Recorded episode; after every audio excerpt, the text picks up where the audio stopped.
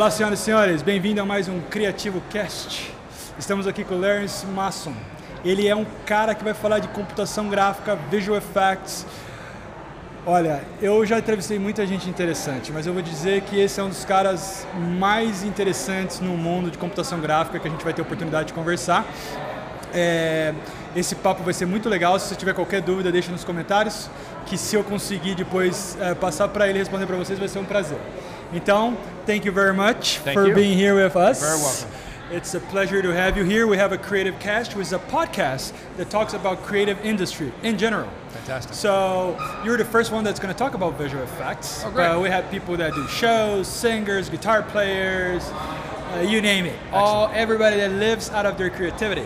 That's how they make their, their living. Very they cool. create stuff.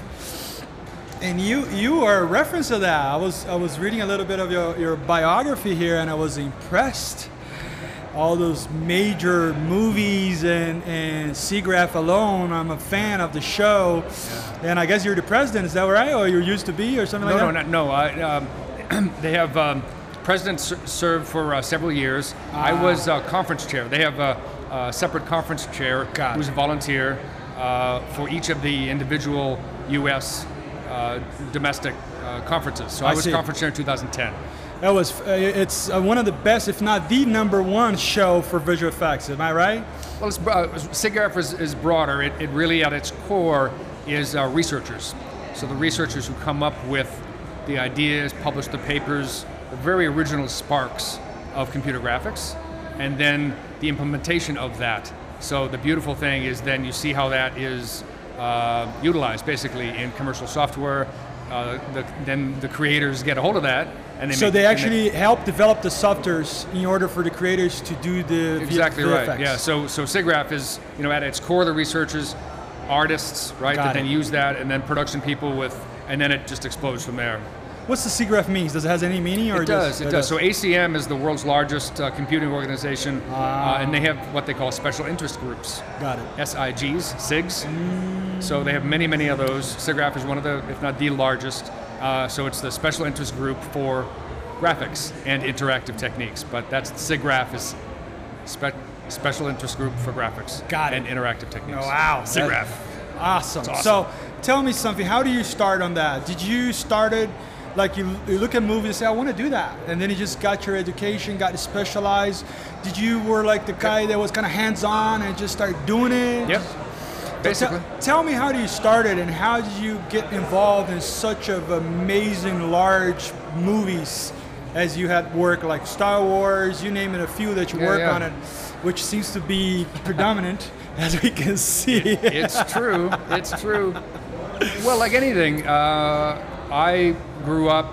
My very first early memories were with some kind of pencil or crayon in, crayon in my hand, hand. So just being a visual creative, it was just like breathing. Was so, that right? You know, I remember you know, what I would literally do is copy comic books, just you know reading uh, Micronauts and uh, you know Star Wars comic books, and actually just copy them. And I think that's how I, I taught myself how to just get some draftsmanship. Um, I just it was it was a natural thing, and then um, the the themes were really because my my dad was a voracious reader, especially of science fiction and adventure, and and so I picked up that from him, uh, and so I was hooked with Heinlein and uh, uh, uh, Asimov and uh, Arthur C. Clarke and all the original grandmasters of science fiction. And then, of course, when the movies started coming out, and I was just old enough to see, you know, when I was uh, 10, 11 years old when Star Wars came out in 1977, my dad took me to the premiere, you know, in, in Awesome. Framingham, Massachusetts. So it was, for me, it was just a natural thing. And, and one of the young people who asked me at the meet and greet Uh-huh. about that, um, my answer was, it, it never occurred to me that I couldn't do it. So it was a bit of naive, right? Just, it, Well- it just never occurred to me that I couldn't do it. So I just, well, I want to, Are you okay? Yep, my chair just lowered. my chair just lowered a little bit. I'm still framed. I'm still framed. good. It's fine. It was the force. Someone's using the force on It's me the here. force, yeah. So anyway, But that's amazing. But I believe that when you were 10 or 15, visual effects wasn't the visual effects we're used today. So chances are, when you started, computers wasn't what it is today. So I'll, I'll tell you a little bit of my story on computers. And but how did you how did you start it without the computers back then? I mean, the first Star Wars or the, uh, the first one, the second or the third one that you started working with, right? Yeah. Was like practicals. It was, Yeah. it was was effects on the set, Right. and not on post, right? right? That's right. Well, yeah. So really, since the dawn of motion pictures, hundred years, were visual effects. So whether it was in-camera, forced perspective miniatures, um, Ah, you know, matte matte painting cutaways. Uh, Yeah. It was so. There's always movies have always had that kind of uh, obviously physical, real, analog help. Right. Uh, and then as technology evolved, it would then contribute to that.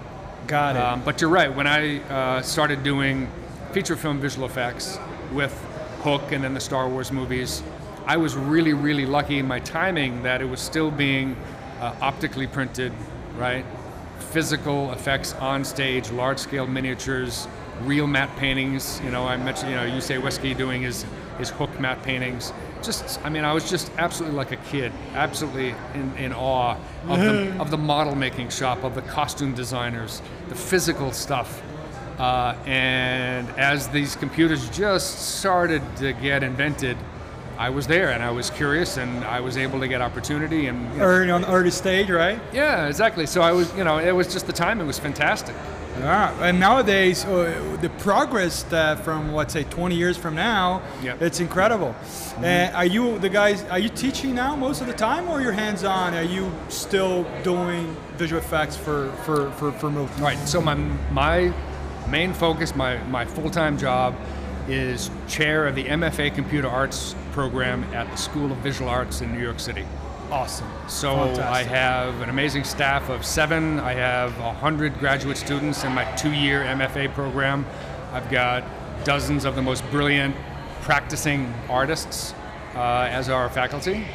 That's amazing. It's an incredible opportunity of a lifetime, and I, I hope That's to be amazing. there for a very, very long time. I just started two years ago, so that, that's my main job. I do teach is, as well. I teach the second year thesis students, okay. uh, basically story development, thesis production, um, and then So it's more towards the story and not too much towards the technology. right. I, I don't teach hands-on um, Maya, Computer graphics, or- Maya and no, all we that. have specialist Compositing faculties and all yeah, that. who are brilliant at that. And actually, we don't we don't focus on teaching the tools. We do as much as the students need it, Okay. but we really focus on uh, filmmaking theories, story, bringing out their artistic passion and, and vision. Um, yeah, Well, so it makes sense because uh, the software changes uh, every year or two or every five years. Plus, uh, they can get a bunch of tutorials online, so it makes sense right. to teach the essence. How do you make art, and and, the, and, and, from start to finish, you know what's what comes first, right? Right, You right. cannot do a picture if you don't do the storyboard first, let's say, Well, no, or it- I mean, something it- similar. And at our level, we're a, we're a master's program. We're an MFA. So these are very mature young men and women from all over the world. Oh, very right? international. Oh, yeah, absolutely. We probably have at least 60% international students. Wow, Uh, That's a yeah, lot. A huge number from mainland China.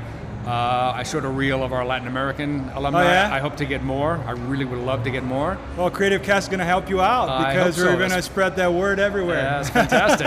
yeah, yeah. I, I'm a big fan of visual effects myself. Obviously, I'm not in this level, but I have a production company. Yeah. So what do we do is we stack a bunch of computers together, like five of them. Mm. Yeah. Put a bunch of graphics cards, make videos, and put computer graphics on top of it. That's great. and that's what we do. And the reason why we have a bunch of computers is because computers are have, have gone a long way, but they still take Yeah. forever. I wonder some of the some of, again some of, My chair. some of the examples you show in your talk. I mean, that's heavy, heavy, heavy, heavy computer graphics. I mean, It, it, it I, I- is. I, think I kind of imagine what kind of structure. I mean, it has to be tons of computers. One or two and ten doesn't do what you do. Yeah, no, I mean, what you're talking about is pipeline, and that's something that I, I introduce and stress to our students a lot. So, pipeline. Uh, and what that means is how to optimally configure, uh, in this case, the pixel, uh Uh-huh. from getting from someone's idea Okay. through the art department, the story department, layout, through all the asset creation, through post, and to the media, whether whether it's a movie screen or a VR headset.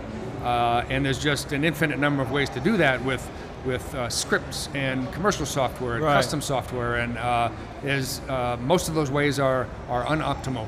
Got uh, it. and wasteful. So pipeline, Very, very much. Yeah, so pipeline is absolutely critical. Um, again, that's just you know it supports the artist's vision at a master's level. Got Uh, it. But it's yeah, it's it's it's really important. And when you started doing those big movies, uh, what's what kind of approach? do, did you work with the director yourself? Because you got in some movies where like uh, Steven Spielberg, uh, James Cameron, uh, George Lucas, some Sure, sure. big, huge, huge names. Right. So those are names that some people that comes to you and give their ideas Right. to you, and you make that happen. So most, uh, if, we, if we're speaking strictly uh, live-action visual effects films, Uh-huh. uh, there's a, a, a fairly common, fairly uh, rigid hierarchy of Right. the, the director and the producer obviously uh, work with the studio, Right. uh, and they, they hire the, the visual effects production companies, which have studio heads. But basically, in this context, the visual effects supervisor ultimately is the, is the creative uh, senior, right? The visual effects supervisor. Got it. And then, depending on the size of the team, they may have, uh, and, and typically will have multiple CG supervisors, you know, computer graphic supervisors, animation supervisors, and on and onward and onward uh, by by departments, and then sequence supervisors, you know, lead TDs. So there's it's a fairly compact hierarchy, uh, and if you're very lucky, uh, you know, you work. Um, when you're starting out as an artist, you work with your lead, you work with your CG soup, uh, and that's that's about the level that you, that you go to. But as you become more senior uh, and lead teams, and you and you and you uh, increase in that uh, in that seniority, uh, you, you get obviously more direct contact. Now, I was very lucky, again, very early on when this technology was extremely uh, in its infancy. Right. Uh, I mean, specifically at ILM, and specifically George Lucas, he, he was never hands-on involved in ILM. Really? No, not at all.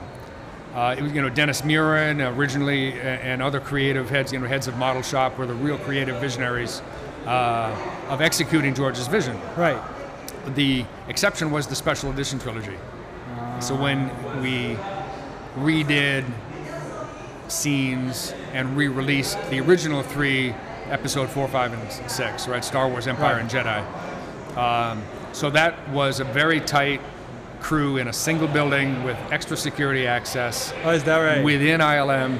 Yeah, and and George would come down occasionally. Again, also still very rarely. Um, and so I did get one-on-one creative direction from George, which is uh, extremely, extremely rare. I was very, again, just you know, in the right time, in the right place. Yeah, you know, yeah, to yeah, I say, hear you. Uh, you know, sitting where you are, saying, you know, Right. so Terrence, can you add a cloud car flying past this window during this pan shot in a corridor in uh, Cloud City? Got it. And I say yes. Sure, why not? And then my producer says, "Son of a bitch, how are you going to do that? You can't do that."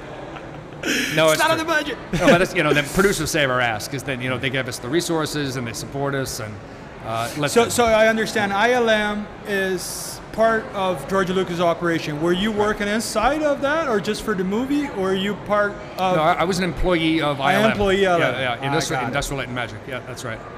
That's awesome. I would say that's one of the most recognized, if not one of the most recognized uh, visual effects company in the world. Well, at the time, it was it, it was virtually the, the the only one, and certainly the best in existence. You know, remember, Still, you think, or that was back well, in back in, you know back in '91 when when uh, uh, when I first joined, and then I went back in '96.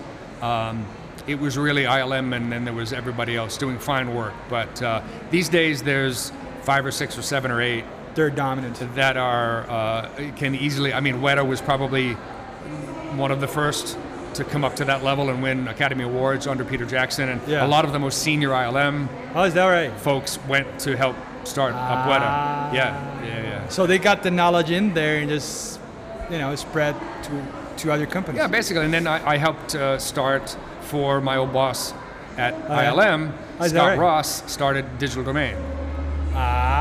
So I was one of the very original first crew that started that. Uh, We, we built the company starting in uh, early '93.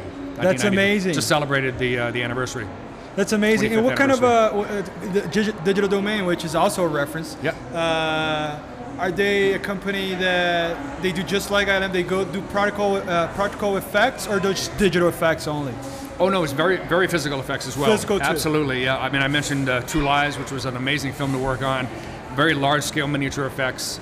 Uh, Doug Smith, who's a good friend of mine, who worked on the original Star Wars as a motion control cameraman. Wow. And we worked with Doug Trumbull together. He was doing work. Um, Wow, wow. uh, You John, must have John Bruno. I mean, all these luminaries. Stories that oh, yeah. are incredible, you know, from the history of those movies that most of us that's watching s- know, you know, we're watching a million times those movies and seeing someone, a human being, that was part of that. It's, that's why you got a crowd, you know, and a bunch of people behind you and Yeah. taking pictures. No, I love it. I'm very. I pinch myself. It's just, yeah. I mean, I worked hard. I had uh, determination. I believed in myself. But I, I, anyone that's successful is successful because of the help of others. So you know, I got True. so much Very true. mentorships. Oh, absolutely.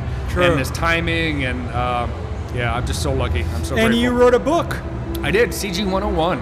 CG 101. Tell me about the book. So a computer what make, graphics what industry made you do a book to start with? Because you have a, such a good history, and now you're teaching. What make you do a book? Well, that, again, that was uh, shortly after this. So it was in the mid 90s. Okay. Um, and I distinctly remember saying, I wish there was a book. Oh, there must be a book that listed. Originally, it started off as a very pedantic uh, kind of a reference book, just Uh-huh. a reference idea Uh-huh. to list the terms and technology and software to Okay. give to both students and studio heads, Got neither it. of which knew anything about what we were doing, right? Right. So I started just compiling a, a list of, of terms and techniques and tips and tricks. And then I realized that I had developed friendships with the people who founded all these companies. So PDI, ILM, Pixar, Rhythm and Hues. Uh, and I just started talking to them. I said, well, wait a minute, this is really interesting stuff. So ha- fully half of the book turned out to be interviews of the origin of companies and research departments at universities, all awesome. first person interviews with with the people who founded them. So that and then I just oh wait a minute, there, there doesn't there isn't a book like this. Oh. Well, again, There's and- an opportunity. Well, there's the, the na- naivete again, right? Well, okay, I'll just I'll write and publish a book. Why not? Awesome. So I did. When, when would you do that? When, when was that? The first edition was probably about 97 ish. Well, but things had changed a lot in visual They effects had. from then. I did a second edition. I did uh, a Japanese edition. So when you do a second edition, did you revise and you change a little bit? It was very much so. And then Ah, my, okay. my publisher wanted to do a, a new third edition, an ebook. And just to your point, it was just evolving too fast. Eh, extremely and, fast. And honestly, you know, publishing a book is a huge, huge amount of work. I- I uh, in editing and layout and cost and, and uh, picture rights and all that. So I decided to make the, uh, the his, historyofcg.com. So anybody listening or watching this, that's where I would point them. I'll give you the book for free if you find me. But go to historyofcg.com. Um, Got it. That's the URL, just history of CG, two letters, uh, computer graphics, and uh, it's the people behind the pixels. So the format again is a people-centric, the, the men and women who do this stuff, the researchers, the artists. Um, yeah, just the stories, and it's, it's online forever. So it's going to be kind of an evolving. when you say wiki. that the stories, it's written stories, right? So you Yes. interview and it's all. anecdotes, basically, anecdotes. Yeah. So there's audio and video too. Mm-hmm. Oh, there's audio and video. Those Yes. pieces. Amazing. And you talk about the tools too, or just the people at the. Uh, the No, website? everything. Yeah, again, the research tools, the people. You know, Alvy Ray Smith, uh, who you know invented the Alpha Channel. Is And, that right? You know, it was the, one of the first employees with Ed Catmull to found uh, the Lucas, the film uh, computer graphics group that became Pixar. And he's a good friend of mine. He's a, just a brilliant, altruistic, beautiful man. He just, invented the Alpha channel. Yeah, it just and all that these we guys. use every day. uh, Jim Blinn, another you know luminary god, who just you know all these these uh, these handful of, of men and women who just they think they thought these things up. Somebody had to think them up for the first time, and then write the code. You know, uh, yeah. That's And That's, amazing. what, that's actually all these people. What, what's really pleasantly shocking to me is how young this inter- industry is. All these people I'm mentioning and many more are not only still alive, but they're still active. They're actively writing research papers. They're actively producing films. That's awesome. Well, I mean, what you know, the aircraft industry. You know, that was Wilbur and Orville Wright. That was a while ago. Right. Uh, you know, music industry. You know, Beethoven, all that. Right, you know, the right. people who Hundreds literally started this computer graphics industry from scratch are still alive and working. Do you remember what sort of what year was it that we started visual effects? Was it the 70s, in the 80s, in the 90s? Well, it, depends on the definition. So Good. Uh, again, ILM was really at the forefront. There were some companies in uh, in London as well doing in the mid 70s, Right. doing vector graphics, Right. uh, computer graphics for film. Right. Um, so again, uh, London, Japan, uh, France was very early as well, in addition to the United States. That right? But that was the time frame about when it got applied to uh, feature film visual effects, mid late 70s. You know, Westworld, Alien. Uh, and then early 1980s when it started to get mature at places like ILM. So we have 30 years of visual effects, 30 to 40 years. basically, yeah. Very young industry. Very know, young. Pick 1980 as a round number, but no, again, computer graphics was 20 years prior to that. The original research and the graphics that were created for other um, visualization methods for architecture, for uh, simulation, for lots of other areas other than visual effects, you know, date back to the 60s. Oh wow. Oh, sure, yeah. I wonder how the the, the, the, the graphics were Because Evans and Sutherland and companies like that doing, you know, tank simulation and, uh, yeah, back Boeing. then they use a lot of uh, back then plates, right? Painted plates, Yep. and they use a lot of uh, um, depth of the field in a way that you think that they're they're close to each other, but the explosion happened here. You think the explosion is close to the character, but it's actually far. Well, that's mostly what we Perspective, do right? in, in visual effects. Honestly, is to is to munch stuff up, make it look worse.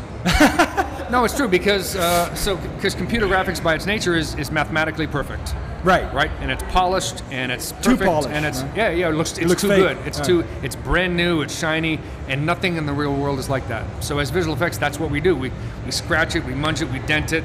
Uh, we you know depth of field. We learn about atmospheric perspective and you know shifting blue and purple.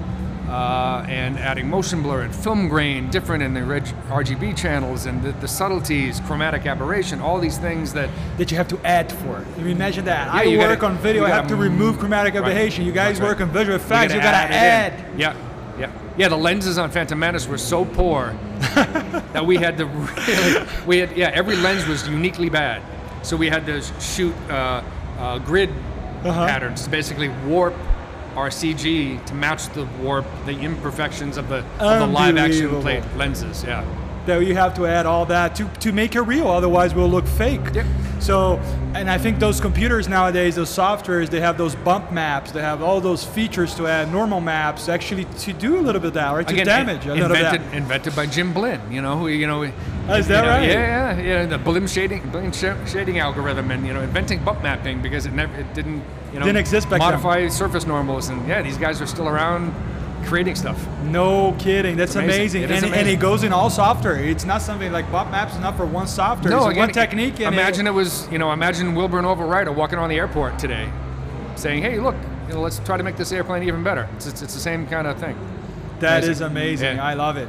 So thank you very much for your time. I appreciate. Uh, I really uh, impressed by your work. Impressed by the history. I'm gonna be one of your readers for sure. Excellent. I'm gonna check your website and hopefully your book if you have some of, of them in, in the building. Absolutely. I'll be glad because even though I am a movie maker. We have everything to do with computer graphics. Yep. I'm an amateur computer graphics, and I'm enthusiastic Fantastic. to get to the level where you guys have reached. That's the reason why I went to Full Sail. To Yeah. you know, I went outside. I went to the United States to get a little bit of that knowledge. Fantastic. Because most of those people that you're talking about, they're Yeah. all overseas. You rarely have someone uh, from Brazil that Right. invented No, that. it's true. So I had to go out and seek for those peoples to get that knowledge. Yeah, I mean, tell young people today just volunteer for SIGGRAPH, volunteer to go to FMX in Stuttgart, go to View, go to these other uh, like Pixel Show, come to some, come to Sao Paulo, Get involved, right? Get involved, And do volunteer, it. absolutely, just do right? it, And Yeah, do, just it. And Thank get man. perfect by doing it. And Absolutely. repeating, that's what make your master. You got it. Right? Thanks, Terrence. Thank It you. was a Appreciate it. pleasure. Huh? I'll see you next time. Anytime. Espero que você tenha gostado da conversa e siga a próxima. Um abraço. Até mais.